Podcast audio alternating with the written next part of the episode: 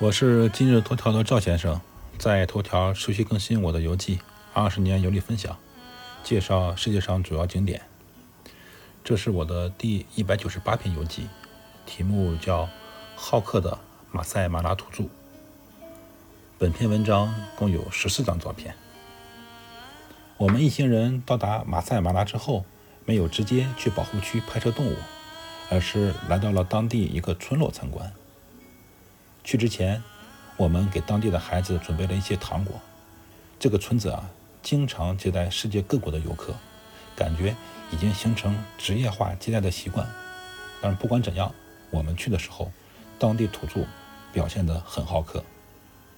马赛族它是东非民族，主要分布在肯尼亚南部和坦桑尼亚北部的草原地区，属尼格罗人种苏丹类型，为。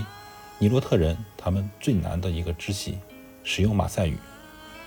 马赛人相信万物有灵，他们至今仍生活在严格的部落制度之下，由部落首领和长老会负责管理。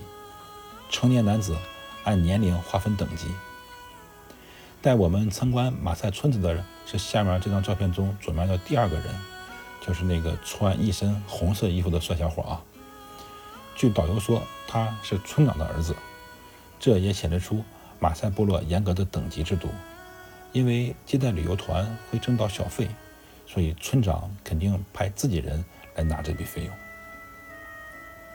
这一道用树枝搭成的栅栏，就算是这个马赛村落的保护墙了。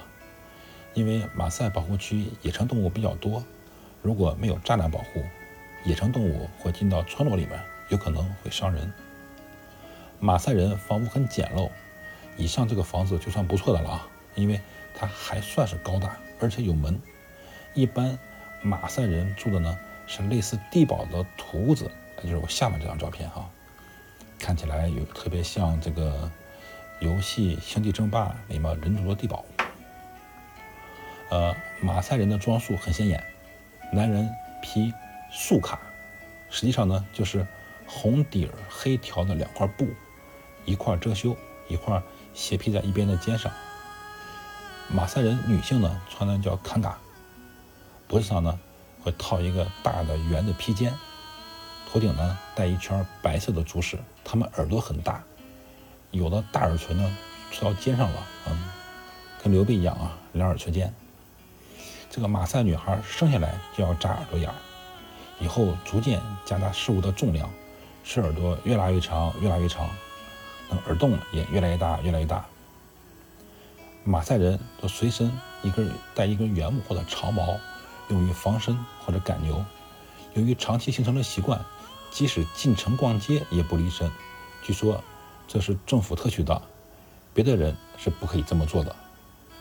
下图中这个帅气的马赛小伙腰间呢就挂着一根木棍，呃，也有马赛人腰间呢配刀。就如同我国藏民可以随身带藏刀一样，下图中两个马赛人就是在给我们演示钻木取火，就是在他们随身佩戴的佩刀上操作的。这把刀还是很锋利的。我问他们可不可以卖给我，这个马赛人非常热情啊，说可以送给我。但导游告诉我这把刀是无法带回国的，所以我就不能接受这个礼物。赵先生，二零二二年五月七日。